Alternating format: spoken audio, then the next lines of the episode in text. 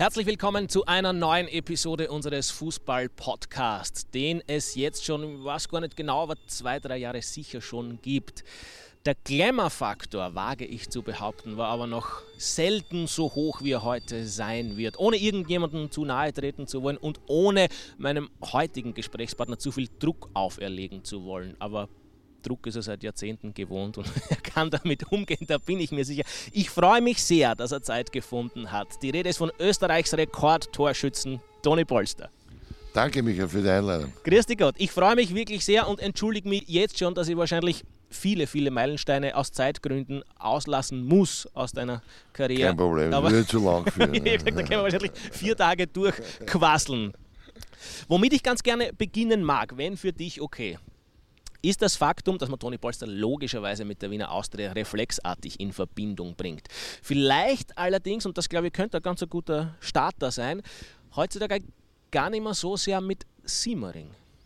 Der Verein hat aber, Toni, wenn wir damit beginnen wollen, schon eine vielleicht gar nicht unbedeutende Rolle in deiner Karriere gespielt, richtig?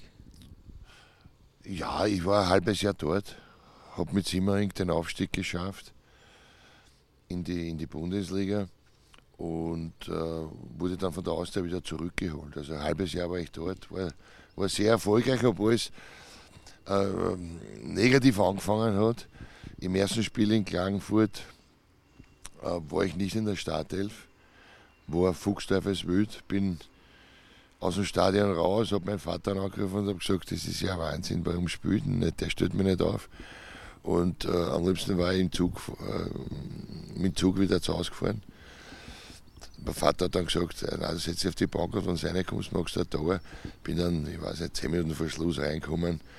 Äh, das war die, die einzige Partie, die wir verloren haben in dem Jahr.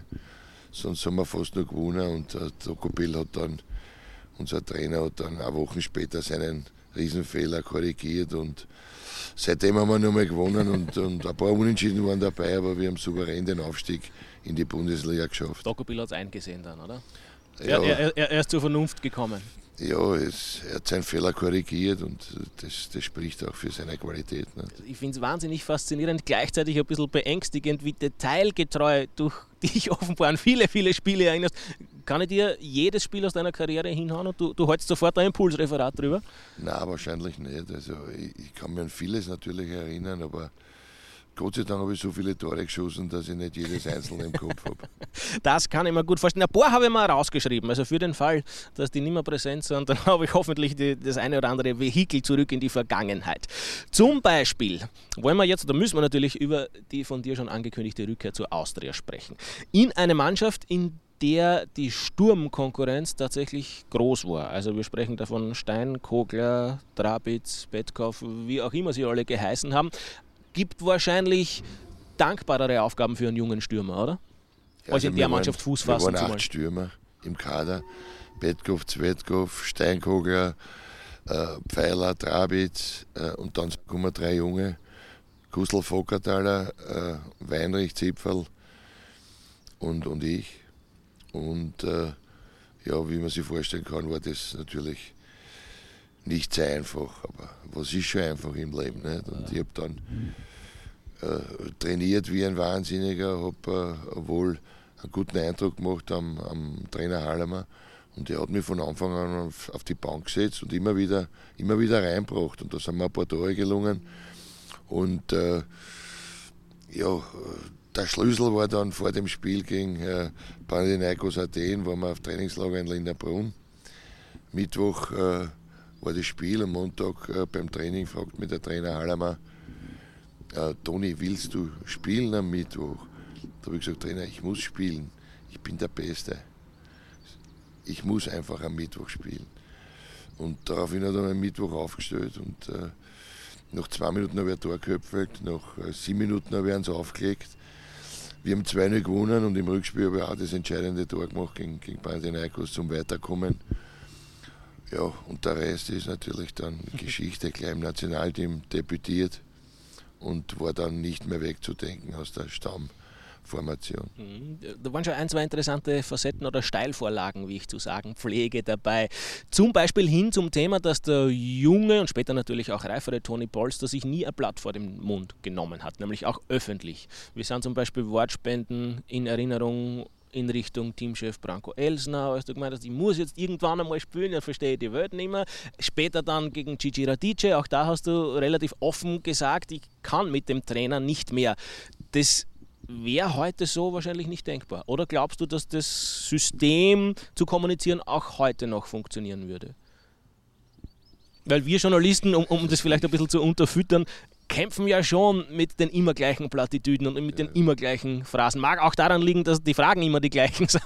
Aber also so die, die viel zitierten echten Typen, die hat es halt offenbar in Form von Tony Polster noch gegeben. Ja, mir war das immer ein Bedürfnis, dass ich, das, dass ich mein Herz auf der Zunge trage und das habe ich immer mit Respekt getan, aber meine Meinung vertreten und mir kein Blatt vom Mund genommen. Und äh, äh, man muss sich, oder ich musste mich durchsetzen. Du musst dir vorstellen, ich habe erstes Training äh, äh bei der Austria mit 16 Jahren im Kader. Äh, spielt mir der Robert Zara einen langen Ball und der Ball ruft auf und ihre Rohrmeer kommt mit einem, mit einem langen gestreckten Fuß und ich gehe elegant weg und denke mir, jetzt wird irgendwer Fall am Pfeifen. Ne? Das war ein klares Fall. Äh, das Gegenteil war der Fall. Mein Mitspieler, der mit mir in der Mannschaft gespielt hat, der Robert Zara, hat gesagt, lange, wenn es nicht gescheit hingehst, wirst du keinen Ball mehr kriegen von uns. Und da haben wir gedacht, okay, wenn das für den Obermeier gilt, dann gilt das für mich das Gleiche. Und bei der nächsten Aktion habe ich ihn Erich Obermeier über die Klinge springen lassen.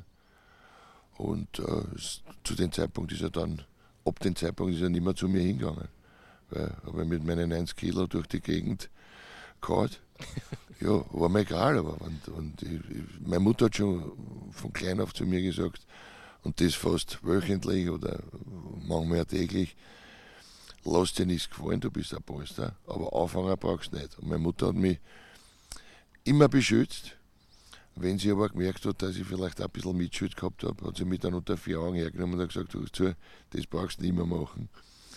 Aber gegen die anderen hat sie mich immer beschützt und immer verteidigt. Und äh, das ist mir bis heute geblieben. Also ich, ich, meine Mutter hat mich mental so stark gemacht, dass ich für dieses Business bereit war, mehr als bereit war. Sehr spannend. Also Sie merken, ein Gespräch mit Toni Polster liefert nicht nur für Fußball Unterhaltsames, sondern auch ein bisschen was fürs Leben. Wir, wir liefern sozusagen Bildungsfernsehen dank Toni Polster. Lieber Toni, ich mag ganz gern mit dir jetzt über den Traumsturm der 80er Jahre bei der Wiener Austria sprechen, bestehend aus Toni Polster und einem gewissen Tibor Nilaschi.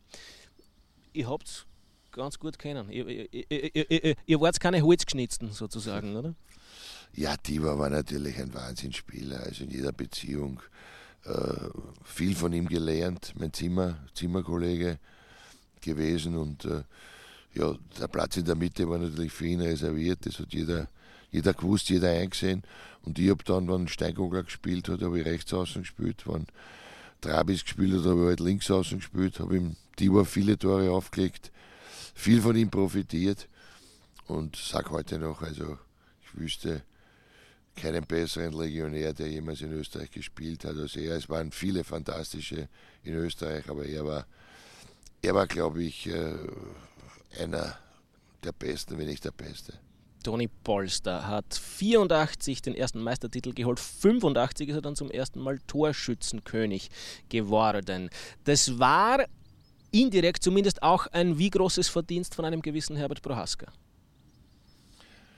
Ja, es war damals die Zeit so, also äh, ohne, ohne Nilaschi und Praska haben wir gegen Rapid keine Chance gehabt, aber Rapid besser. Mit es war nämlich immer die Zeit Austria vor Rapid oder umgekehrt. Ja. Also mit Paniger, Brocic, Ere Weber, äh, Hans Krankl, da haben wir gegen Rapid das Nachsehen gehabt, haben dann äh, Tibor Nilaschi und Herbert Praska geholt und dann waren wir eigentlich die dominierende Mannschaft in Österreich. Mhm. 86 dann der dritte Meistertitel in Folge und wieder Torschützenkönig und das erste Mal auch eine internationale Auszeichnung. Ich brauche eigentlich die nicht anschauen, weil du weißt das eh, erklär's lieber den Zuschauern, die will ich dann nur darauf ansprechen. Bronzener Schuh, der hat welche Bedeutung damals gehabt für dich? ja, mein Vorbild war immer Hans Krankl und äh, der hat den erreicht, den, den goldenen Schuh.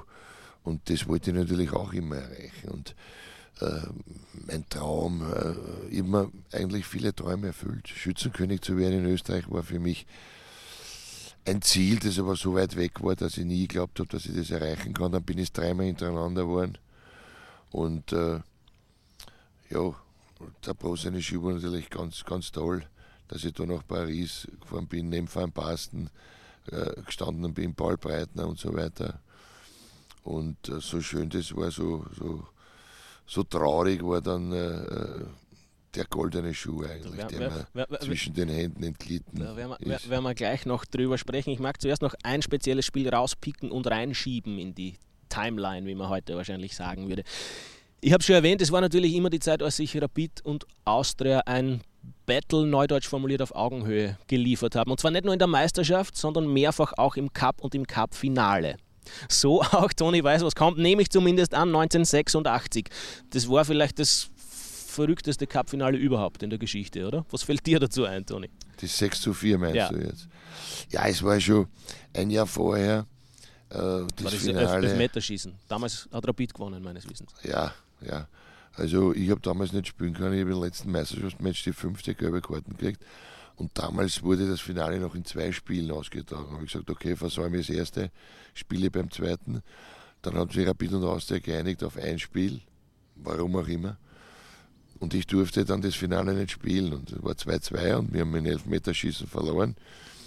Und ein Jahr später haben wir uns dann re äh, revanchiert 6 zu 4. Also es war ein unglaubliches also glaub, Spiel. ein unglaubliches Spiel. Verlängerung sind, glaube ich, nur vier Tore gefallen. Ich glaube, 3 zu 3 ist es in Verlängerung gegangen. Ja, da müssen ja. sogar noch mehr gefallen sein. Sogar, nein, drei Tore sind in der, vier Tore sind in der Verlängerung gefallen. Toni, da sind so viele Tore gefallen, ich kann mich gar nicht mehr erinnern. Toni Polster zwei Tore und eine Torvorlage jedenfalls. Vor allem das eine ist mir in Erinnerung. Haken nach innen am 16er und dann schön ins Lange. Ja. Wer, wer, wer ist im Tor gestanden bei Rapid?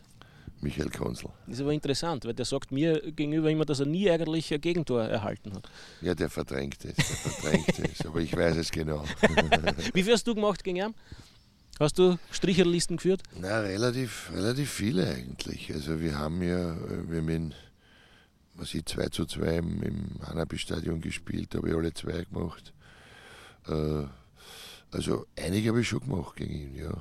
Liebe Grüße, Michi Konzel. Wir werden eine Gegenstellungnahme einholen. Ja, er sagt übrigens tatsächlich, er sagt, alle, alle Gegner und alle Steirergoal, die hat er tatsächlich verdrängt. Er konzentriert sich nur aufs Positive. Ja, ja. Psychisch und mental eh gescheit von ihm. Nein, oder? ja, eh gescheit, klar. Aber wir wissen es ja besser. das Archiv vergisst nie und Toni Polster vergisst auch nie. Toni Polster wird sehr wahrscheinlich auch folgenden Namen nicht vergessen haben der mir jetzt eher ein bisschen unangenehm ist, in dir hinzuschmeißen. Aber nicht unangenehm sein. du, du kannst ja nichts dafür. Was machen denn deine Synapsen, wenn sie lautmalerisch die Wortkombination Rodion Kamataru vernehmen? Ja, ich, ich weiß nicht. Äh, wie gesagt, ich damals, war damals am Weg zum goldenen Schuh, mir einen weiteren Traum zu erfüllen äh, einen, einen, einen Titel zu erreichen, den Hans Krankl auch erreicht hat, mein Vorbild. Und haben dann. Äh, ich glaube, mit 39 Toren bewerbübergreifend in der Saison. Ja. Haben dann äh, gegen, gegen Föstlins 0-4 gewonnen und ich habe alle vier Tore geschossen am, auf, der, auf der Kugel. Und dann dachte ich mir, jetzt kann mir diesen goldenen Schuh keiner mehr nehmen. Und dann kam dieser Betrug. Rumänien, Ceausescu, und der hat dann, ich weiß nicht, in vier Spielen 20 Tore noch gemacht, hat mich überholt. 21 Tore in den letzten sechs Runden hätte ich mir ja. Ja. Daraufhin habe ich, hab ich, hab ich gesagt, dass das geht nicht und habe verweigert, dann nach Paris zu fahren und den, den silbernen Schuh anzunehmen, weil äh, für meine Begriffe nur der goldene angemessen wäre. Mhm. Bevor wir uns virtuell nach Italien begeben, mag ich sagen, machen wir noch eine schnelle Tour durch Europa, weil Toni Beuster mit der Austria in den 80er Jahren natürlich auch in Europa sehr erfolgreich war. Unter anderem gegen Real getroffen hat, gegen die Bayern, glaube ich, sogar zweimal, gegen Liverpool. Das alles, dieses Konglomerat an Toren, mag ich sagen, Toni, hat wie sehr dazu geführt, dass du womöglich doch fast zu den Bayern und nicht nach Turin gewechselt wirst? Ja, also äh, man muss dazu sagen, in Deutschland hat ein Österreicher keinen Stellenwert mehr gehabt. Wir waren Skifahrer für die Deutschen und äh, äh für Fußball hat sich niemand interessiert in, in Deutschland für einen Österreicher. Und äh, ich habe damals gegen Bayern in vier Spielen vier Tore gemacht. Und äh, dann kam Lothar Matthäus, Breme, die ganzen Weltmeister haben gesagt, äh, den müssten wir holen, weil der spricht unser Spruch, der braucht nicht viel Eingewöhnung. Äh, München liegt neben Österreich, also das wäre wär gut, aber äh, ja, Uli Hoeneß äh, oder, oder Udo Lattek, mit beiden bin ich sehr gut, haben damals sich nicht drüber getraut und war eine schöne Geschichte zum, zum 70er von Udo Lattek. Äh, haben wir uns getroffen nicht? Und, und der Udo war mit mir am Stammtisch in Köln. Und äh, äh, der Udo und ich sind dann Freunde geworden und der Udo hat mir immer gesagt, ich hätte dich immer gern genommen, ich hätte dir einen Stuhl in den 16er gestellt und du hättest mich nicht wegbewegen dürfen. Ich wollte dich immer, aber der Hönes wollte dich nicht. Dann stehen wir beim Geburtstag von Udo Lattek zusammen, Uli Hönes, Udo Lattek und ich. Und ich habe gesagt immer, Uli, du warst ein großartiger Manager, aber du hast einen Riesenfehler gemacht, du hast mich nie geholt. Und er hat gesagt, ich wollte dich immer, aber der Lattek wollte dich nicht. Dann habe ich gesagt, das war der Roteln. Wird sich schon ausmachen, ja. wer wem den schwarzen Peter. Hat nicht geklappt, aber damals bei Bayern hätte ich mir schon zugetraut, dass ich spiele. Das ja. waren alle, äh, das waren alle äh, Spieler oder Stürmer, die ich äh, wo ich glaubt habe durchaus, dass ich besser bin. Und das waren Roland Wohlfahrt, äh, Dieter Hönes, McInnerly und, und Hughes und so weiter. Das waren alles gute Spieler, aber das waren keine Toni Polster. Lass mal genauso stehen. Da wird sich niemand zu widersprechen trauen. Schon gar kein dahergrennder Journalist vor der Krone. Es ist da, damals hat er so geheißen, AC Torino geworden. Warum? Damals, das ist vielleicht auch noch spannend zu erwähnen, Ablösesumme 18 Millionen Schilling heute wahrscheinlich lächerlich, wenn man deinen Marktwert in die heutige Zeit transferieren würde. Damals Rekordablöse für Österreich. Ja, damals hat es äh, ein paar Ligen gegeben, die interessant waren. Äh, Deutschland, Spanien, Italien. Äh, und äh, ja, die haben mich unbedingt wollen, haben mich verpflichtet und ich wollte auch. In Österreich habe ich ja alles erreicht, was man erreichen kann. Und ich wollte dann auch natürlich auf diese große Bühne, man muss sich vorstellen, zwei Ausländer nur erlaubt. Das heißt 36 Auserwählte haben in Italien gespielt, 36 in Spanien. Und das war natürlich für einen Österreicher sehr, sehr schwer, dorthin zu kommen. Und deswegen gab es keine Sekunde zum Nachdenken, sondern äh, habe unterschrieben und, und äh, ja, war, war, war natürlich finanziell äh, super und, und, und äh, endlich konnte, konnte meinen Fußball auch auf der großen Bühne zeigen. Mhm, ich glaube, es ist dann nicht immer alles rund gelaufen, aber ein Highlight wage ich zumindest zu behaupten, dass es ein solches war, mag ich schon herauspicken.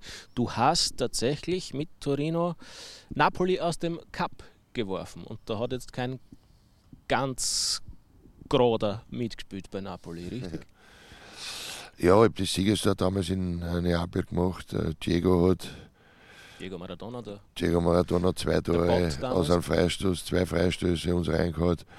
Und wir haben 3-2 gewonnen und 0-0 in Turin. Also wir haben Napoli damals eliminiert. War, war eine riesige Sache. Außerdem haben wir, ich glaube, die jüngste Mannschaft in Italien gehabt, sind dann äh, äh, noch in ein Entscheidungsspiel gegen Juventus äh, um den äh, internationalen Startplatz äh, gestartet und haben dort im Elfmeterschießen leider Gottes den internationalen mhm. Startplatz verpasst. Aber es war, es war eine Riesensaison, wir waren sehr erfolgreich. Aber es war natürlich, für mich war es natürlich ein Kulturschock. Äh, bei der Austria haben wir angegriffen, dass sich die Balken gebogen haben, nach vorne gespielt, wollten Tore schießen. Äh, in Italien zu der Zeit äh, war ein Unentschieden immer super. Also man hat immer auf Unentschieden gespielt. Die, die, die meisten Bälle oder die, die besten Chancen hätte ich dann gehabt, wie, wie wir hinten waren. Sonst habe ich ganz alleine, ohne Unterstützung vorne gespielt. Ich glaube, es gibt das ja die Anekdote auf der, auf der äh, ich mag fast sagen, legendären Tony Polster Story nachzusehen. Jetzt natürlich auf, auf YouTube, die war natürlich eine super Recherchehilfe, muss ich auch sagen, aber da sagte der Tony so super, ich bin vorne gestanden und auf jeden Ball, der Vier gekommen ist, draufgestanden, viel Glück, Tony, und wir machen den. Aber so ist es dir gegangen. Ja, meine, meine, meine eigenen Mitspieler leider nur mit dem Fernglasl gesehen, die sind ganz, ganz selten nach vorne kommen zu mir. Und wie gesagt, also wir haben nur angegriffen, wenn wir hinten waren. Und das war mir in, in, in diesem Jahr sehr selten. Wir sind hinten sehr gut gestanden, haben gut verteidigt. Aber nach vorne halt für, einen, für einen Stürmer war es eher spärlich. Ich aber ich habe trotzdem neun Tore gemacht. Ja. So viel wie Gulli da, die sind ja. damals Meister geworden mit ja. Milan. Und äh, neun Tore in Italien waren damals auch eine Marke. Mhm. Ich mag einmal noch ganz kurz Diego Maradona ins Spiel bringen. Der hat dir, Toni, zumindest ein paar Jahre später, insofern verziehen gehabt, dass du ihm rausgekickt hast aus dem Cup-Finale, als er im Broderstadion in Wien zumindest mit dir Leibwald getauscht hat. Also auch Diego Maradona konnte dir nicht böse sein. Ja, also er, er war ein super Kerl, ein super Kerl. Vielleicht äh, nicht fürs Leben geeignet, aber am, am Feld war er einfach Wahnsinn. Nicht? Und er war, äh, er, ist, weißt du, er ist damals, wenn wir gespielt haben gegeneinander, ist er zu mir gekommen und hat mich begrüßt. Und äh, das war für mich eine große Ehre, dass er mich kennt hat überhaupt nicht. Und äh, wir haben uns auch damals äh, sehr lang unterhalten im, äh, vor dem Spiel gegen Argentinien im Praterstadion vor der WM 90 und äh, haben uns sehr, sehr gut verstanden. Also er war aber, er war aber nur am Feld ein, ein großer, außerhalb des, des Feldes war er leider Gottes sehr verloren und sehr, sehr hilflos. Ein tragisches Schicksal. Ein Spiel aus deiner Turin-Zeit mag ich noch herauspicken, um dann ein bisschen Meta zu machen, weil es gibt ja noch so wahnsinnig viel zu besprechen aus deiner Karriere. Und zwar eines gegen Avellino einer Mannschaft, in der ein gewisser Walter Schachner gespielt hat. Wie sehr ist dir erstens dieses Spiel in Erinnerung und wie sehr war das dann auch schon langsam so der Beginn des Abschieds von Turin für dich? Wenn du weißt, worauf ich hinaus will. Naja, der Beginn des, des Abschieds, das war das erste Spiel in der Saison. Nicht? Österreicher Duell in Avellino und äh, der Schoko macht gleich Tor. Auf der Tribüne alle Journalisten und der Teamchef und äh, da denkt man sich natürlich, ui, schon gut Tor geschossen, jetzt, jetzt sollte ich vielleicht auch anschießen. Nicht? Und habe dann den Ausgleich erzielt und äh, waren dann 2-1 hinten und wurde ausgetauscht wieder. Ich war fuchsteifes Wild natürlich. Wie kann man mich rausnehmen, wenn man 1-2 hinten ist? Also es gab dann noch einen Elfmeter, ich war Elfmeterschütze, war aber schon draußen, mit den Elfmeter verschossen und wir haben 2-1 verloren. Und äh, das war relativ schlechter Anfang. okay. Der Trainer damals der eingangs erwähnte Cici Radice, mit dem du dann nicht mehr so wirklich warm geworden bist. So richtig warm geworden möchte ich nicht sagen, aber äh, es war eine Philosophie halt. Äh, wir sind damals rausgegangen, um nicht zu verlieren. Wir sind ja. nicht rausgegangen, ja. um ein Spiel zu gewinnen, sondern um nicht zu verlieren. Und dieses Catenaccio-Denken, alter Trainer, das Catenaccio im Kopf, nur nicht verlieren. Und das war natürlich für mein Spiel äh, ja, Gift. Toni Polster verlässt also Turin und wechselt zum FC Sevilla. Und es beginnt, Toni, so glaube ich, sagst du es heute noch, die schönste Zeit deiner Karriere. Ja, muss, muss dazu sagen, äh, Torino ist dann abgestiegen, ein Jahr später ohne mich. Und ich war in Sevilla. Und in Sevilla will man äh, Fußball zelebrieren. Sevilla will, will man schönes Spiel sehen, will man nach vorne spielen, will man Tore sehen. Und wir haben öfters äh, auch Spiele gehabt, wo wir mit Hängen und Würgen 1-0 gewonnen haben, war das Publikum auch unzufrieden. Also in Sevilla will man nach vorne spielen und will gewinnen und das war natürlich für mein Spiel super. Ja, spannend auch, das hast du vor kurzem erst in einem Interview interessanterweise mit mir gesagt. Tony Polster ist in Mexiko wahrscheinlich bekannter als in vielen, vielen anderen Ländern, auch Europas. Hugo Sanchez ist unter Anführungszeichen schuld daran. Wie das, Toni? Ja, wir haben uns damals um den Torschützenkönig in Spanien gerettet. Natürlich hat er eine viel bessere Mannschaft gehabt. äh, Michel Butagenio, äh, was da alles war bei Real Madrid. Und ich war aber trotzdem äh, monatelang unter Druck gesetzt und habe ihn angetrieben. Und äh, letztendlich äh, hat man dann auch in Mexiko natürlich viel berichtet über diesen Zweikampf um die, um die Torjägerkrone. Und äh, habe ich dann ganz knapp verloren gegen ihn. Aber wie gesagt, er hat die viel bessere Möglichkeiten gehabt. Das heißt, du hast lebenslang gratis Urlaub in Mexiko, weil du dem Hugo den Vortritt gelassen hast. Eigentlich, eigentlich wüsste ich das nicht. Was sollte dir eigentlich zustehen, wenn ich es richtig, schon, ja. richtig interpretiere? Jedenfalls hat Toni Polster in der Saison 89-90 den damaligen Clubrekord von 33 Volltreffern in einer Saison geknackt. Der ist, glaube ich, heute noch in der ewigen Sevilla-Schützenliste vor einem Mann namens Davor Schuka. Du hast auch einen Mann namens Ivan Zamorano tormäßig in Säkel gesteckt. Gute Zeit offenbar ja, war eine schöne Zeit. Ich hätte, im Nachhinein ist mir immer gescheiter, ich hätte dort niemals weggehen sollen. Aber, aber ja, ich habe damals die kostenlose Frei, Freigabe gehabt, habe hab natürlich auch gepokert, der Verein hat gepokert und wir sind dann nicht zusammengekommen und deswegen dann der Wechsel. Stattdessen ging es in relativ kurzem Abstand zu Logrones und Rayo Vallecano. Toni Polster hat überraschenderweise seine Tore gemacht, wie immer, war aber bei diesen beiden Clubs jetzt, naja, sagen wir, nicht uneingeschränkt glücklich. Kann man das so zusammenfassen?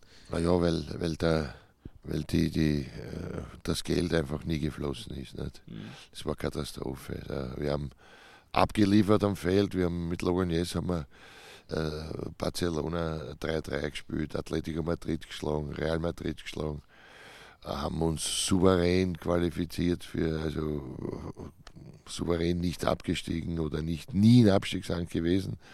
Und äh, ja, es hat trotzdem kein Geld gegeben. Und, äh, äh, aber aber von den, vom Umfeld her, von den Spielern, vom Trainer her war das top. Also in, in Madrid bei Rayo äh, mit, mit José Antonio Camacho, in, in, in Logroñés mit David Vital, das waren zwei Top-Trainer. Mhm.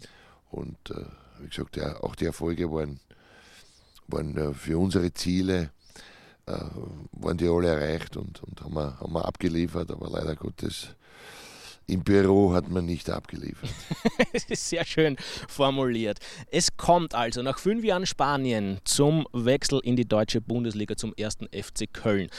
Und Toni, du widersprichst mir bitte, wenn die These falsch ist. Ich würde es jedenfalls so wahrnehmen in der Geschichtsschreibung. Zum uneingeschränkten Volkshelden, mag ich sagen, in Österreich, wirst du erst mit deiner Zeit bei Köln? Bis dahin, wir werden über das DDR-Match auch noch kurz sprechen, aber bis dahin hat es ja teilweise wirklich Anfeindungen gegeben und immer noch flapsige Kommentare von wegen, der, der, der schießt das eh nur mit dem Knöchel und der tut die ganze Zeit kaum, du weißt das alles besser, ich brauche auch nicht mehr aufrollen. Aber inwieweit war Köln der Boost auch im Beliebtheitsranking in Österreich? Ja, war unheimlich wichtig. Also man hat mir ja nichts zugetraut. Das, das begleitet mich ja meine ganze, meine ganze Karriere. Äh, dass man mir nichts zutraut und ich trotzdem jedes Mal immer bewiesen habe. Ja, und dann äh, hat nicht ein großer Kampf angefangen in Köln. Verpflichtet, ein bisschen später verpflichtet, als die Mannschaft hat schon trainiert. Ein Trainingsrückstand natürlich dann gehabt und dann kommt noch nach einem Tag äh, Wolfgang Overer, die Legende, der Weltmeister 74, und gibt ein Interview und sagt, äh, Köln hat keine Scouting-Abteilung, da wird immer irgendwas genommen, was überbleibt was natürlich auch nicht gerade lustig war. Also ein, ein großer Druck in Deutschland äh, zu bestehen und es allen Österreichern auch zu beweisen, dass, dass ich dort mitspielen kann. Und äh, ja, äh, war der Anfang war ein bisschen holprig, weil, wie gesagt, Trainingsrückstand gehabt habe, aber dann habe ich trainiert wie ein Wahnsinniger, oft zwei, dreimal am Tag und, und habe schnell den Anschluss geschafft. Und dann sind die Tore ja gefallen und, und das war, es war wunderbar, weil die, die, die Leute mir so viel Liebe, Liebe gegeben haben und ich versucht habe, äh, auf dem Feld diese Liebe zurückzugeben. Was ist denn zum Beispiel am 1. April 1995 in deiner Karriere passiert? Puh, keine Ahnung. Doppelpack gegen Bayern München. Ja. Abgespeichert? Also das Datum offenbar nicht, aber das ist ein, ein Doppelpack von vielen. Also hat wirklich kein, kein besonderes Ranking in deinem Gedächtnis? Ja doch, Bayern zu schlagen ist ja nicht so. Und übrigens, ich habe auch noch stehen, Vorarbeit zum ersten Tor für Pablo Thiam. Genau, richtig, ja. Nein, aber ein super Spiel damals, ja. Die Bayern äh, haben, wir, wir richtigen Fleck erwischt. Sie waren gerade, äh, sie sind Tage vorher aus einem Europacup-Spiel, an schweren gekommen und wir haben von der ersten Minute Gas gegeben und haben sie überrollt eigentlich. Nicht? Und dann ich habe zwei schöne Tore geschossen. Ja. Kann man so, so beurteilen. Sven Scheuer damals im Tor. So, Toni, ich, ich würde jetzt ein, ein, kurzes Break machen, wenn es für dich okay ist. Ich habe es da im Smalltalk schon angekündigt, er hat es mir nicht ganz geglaubt. Aber ich ziehe das jetzt durch. Es ist ja, in Toni brauche ich es nicht erklären, Ihnen wahrscheinlich auch nicht, in dieser Zeit, Toni, wie gesagt, zur Kultfigur hochstilisiert worden. Hat sich auch so bemerkbar gemacht, dass ich eine Band namens die Fabulösen, so jetzt wäre mir das Wort fast nicht eingefallen, Fabulösen Thekenschlampen, einen Song mit ihm aufgenommen habe, der, wie man heute sagen würde, durch die Decke gegangen ist und eigentlich immer noch geht. Also irgendwie zeitloses Stück Kultur ich habe mir zur Angewohnheit gemacht, besonderen Interviewpartnern gerne einen musikalischen Gruß zu hinterlassen. Darf ich dir diesen jetzt übermitteln? Dann würde ich das Mikro jetzt kurz zur Seite legen. Wir machen einen ganz schnellen Cut. Na, ich hole schnell meine Gitarre. Mich drauf, ja. Und ich sage sicher, das sage ich immer dazu, sollte irgendwas missinterpretierbar sein, was ich nicht glaube. Es ist wirklich nur als Hommage gedacht. Alles gut. Also, Toni, wenn du mental stabil bist, das ist vielleicht eine Idee für eine Neuinterpretation dieses Songs. Also Toni Lass es polstern 2.0 ja, 2023. Also die Melodie bleibt. Vielleicht spiele ich ganz kurz den Refrain an, damit alle wissen, wovon die Rede ist. Und die eine Strophe, die würde ich dir so als Gedankenanstoß mitgeben. Also die, die, nur, dass alle wissen, wovon wir reden. Also Toni, lass es polstern. Toni, polster, polstern. Also das ist die Nummer. Toni trifft im Doppelpack. Schlampen trinken Sechserpack. So, und jetzt kommt die Strophe, ja? Am Rasen fleißig und agil, dank der Haarpracht heut noch juvenil. Ein Laufwunder vor dem Herrn, das sahen alle Teamkollegen gern. Ab Pferdelunge, Abschluss stark, sein Schmäh, der ging durch Bein und Mark. Getoni, glaubst ich mach an Spaß oder dass ich die Realität vergaß?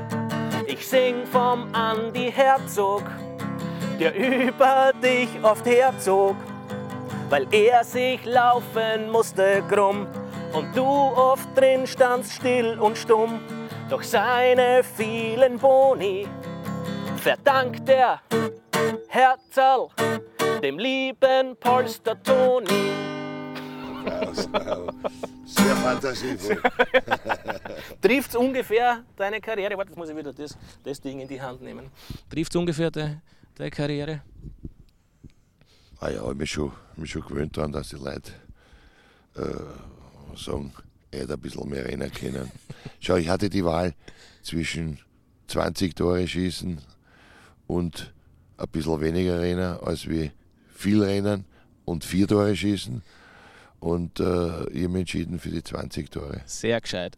Und der Herzog sagt ja selber, den, den hast du reich geschossen de facto. Ne? Ja, Herzog war natürlich, was der, der ist gekommen, das war ja ein Jugendlicher ins Nationalteam, nicht?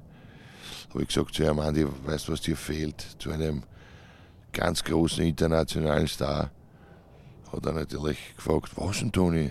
Beim ersten Länderspiel habe ich gesagt, alles, alles. Auf den Punkt gebracht. Gib die Gitarre nur kurz weg, damit ich mal meinen anderen Schummelzettel wieder nehmen kann. Ich werde gleich schauen, ob ich eine auf den Deckel kriege, wenn wir die da liegen lassen. Mich stört es eigentlich nicht. Ich glaube, die lassen wir da so liegen. Und dann gehen wir so in deiner Karriere weiter. Ich wollte noch was dazu sagen. Bitte.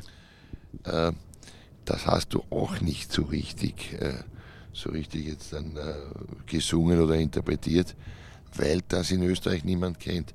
Wenn ich heute auf der Straße gehe, singen mir die Leute noch Toni, lass es polstern. Toni, Polster, Polster. Das stimmt gar nicht, habe ich mal sagen. Und das stimmt nicht, ja. Es heißt nämlich Toni polst am tollsten. Bolzplatz ist das, der Käfig ist ein Bolzplatz in, in Deutschland. Und es heißt Toni polst am tollsten. Macht jeder falsch in Österreich. In Deutschland niemand, weil sie es ja kennen. Nicht. Schon wieder ein Stück Bildungsfernsehen. Das man ja, du kehrst eigentlich in die Kultur. das haben wir schon einmal gehabt. Toni erkennt meine wahren, meine wahren Stärken.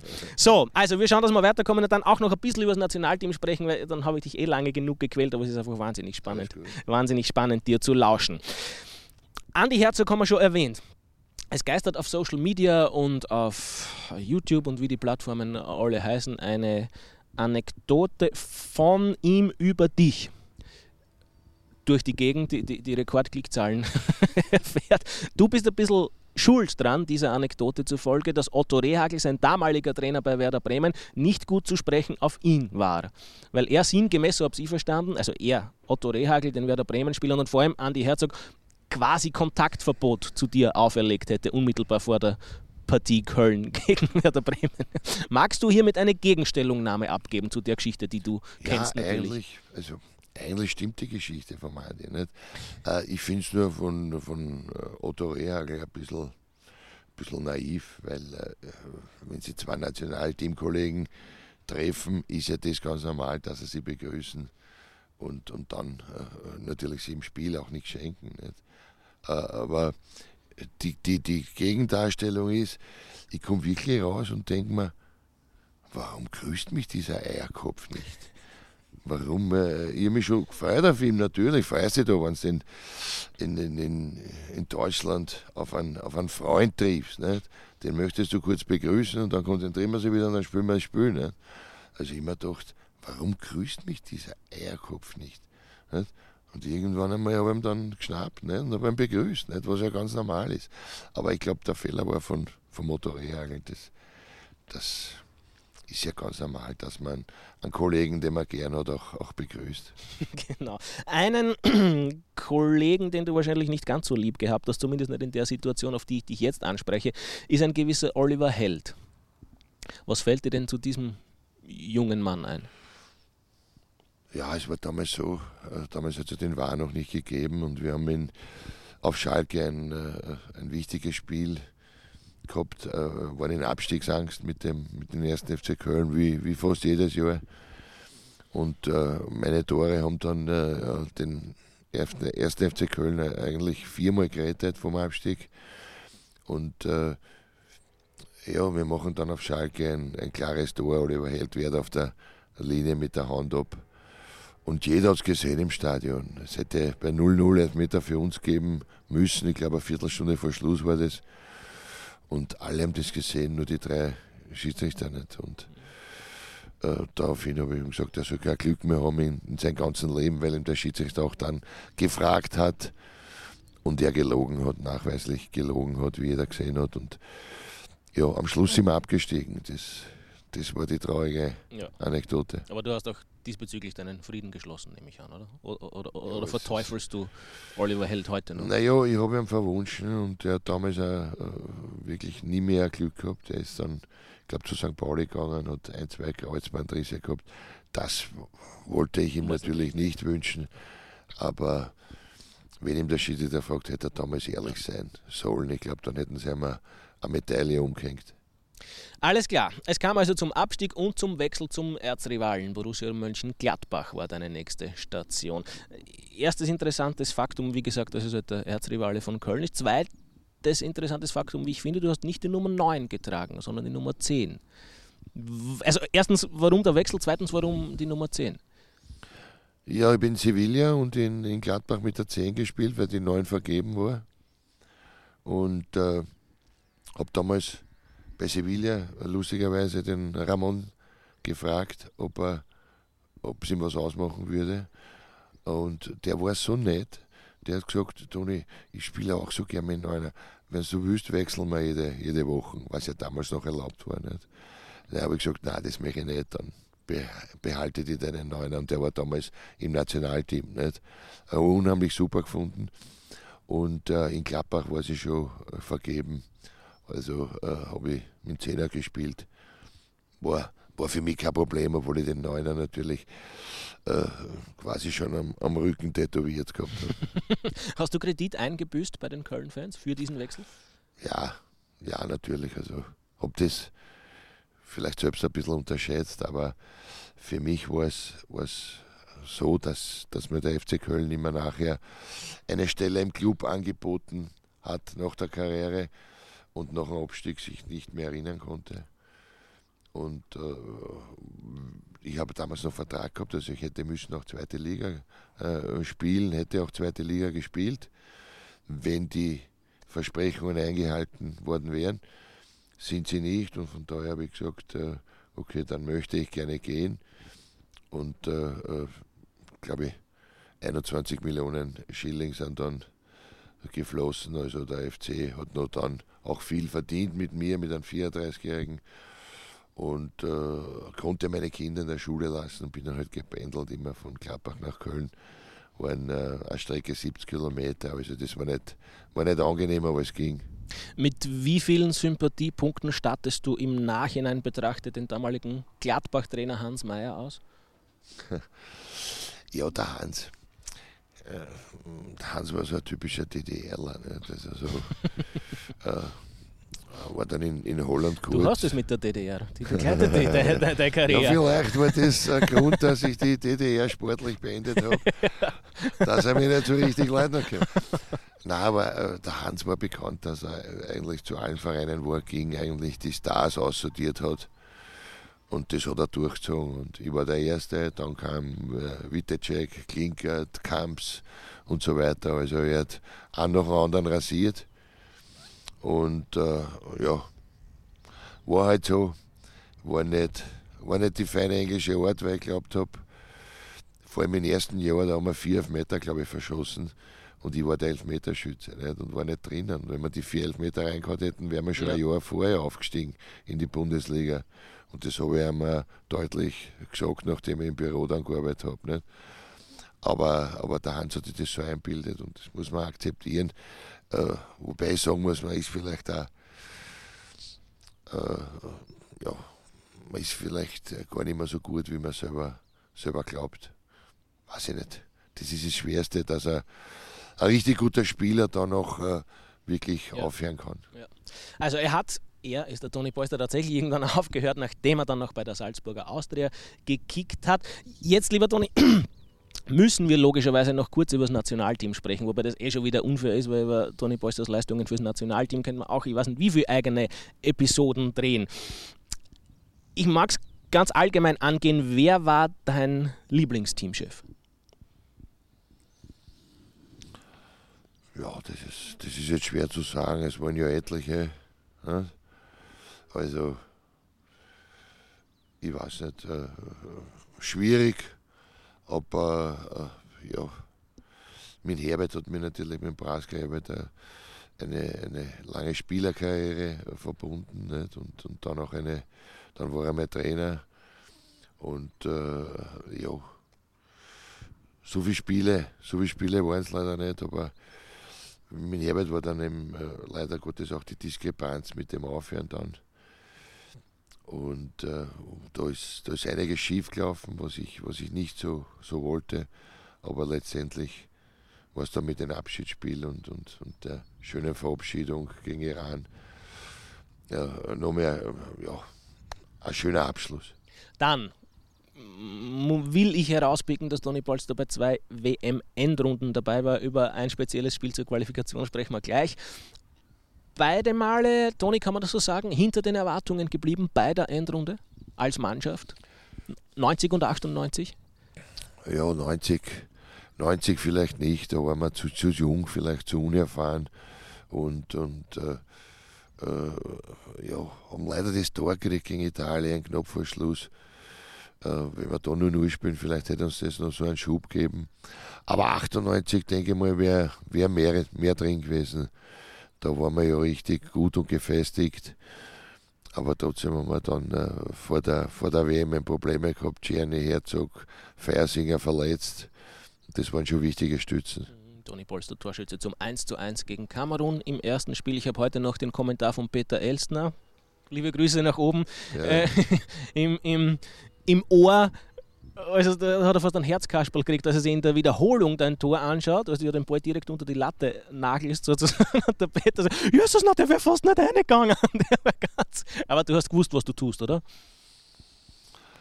Naja, ja, natürlich hätte er auch von der, von der Latte rausspringen können, aber Gott sei Dank ist er reingesprungen. Nicht? Aber ich glaube, das war die Krux. Äh, gegen Kamerun hätten wir das Spiel gewinnen müssen.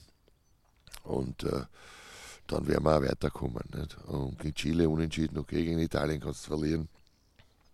Aber das erste Spiel Kamerun hätten wir gewinnen müssen. Die waren, die waren damals nicht mehr so stark äh, wie früher, aber wir haben dann, äh, die haben in Holland vorher ein Länderspiel gehabt, 0-0 gespielt, haben wir großen Respekt vor denen gehabt, wäre eigentlich gar nicht notwendig gewesen.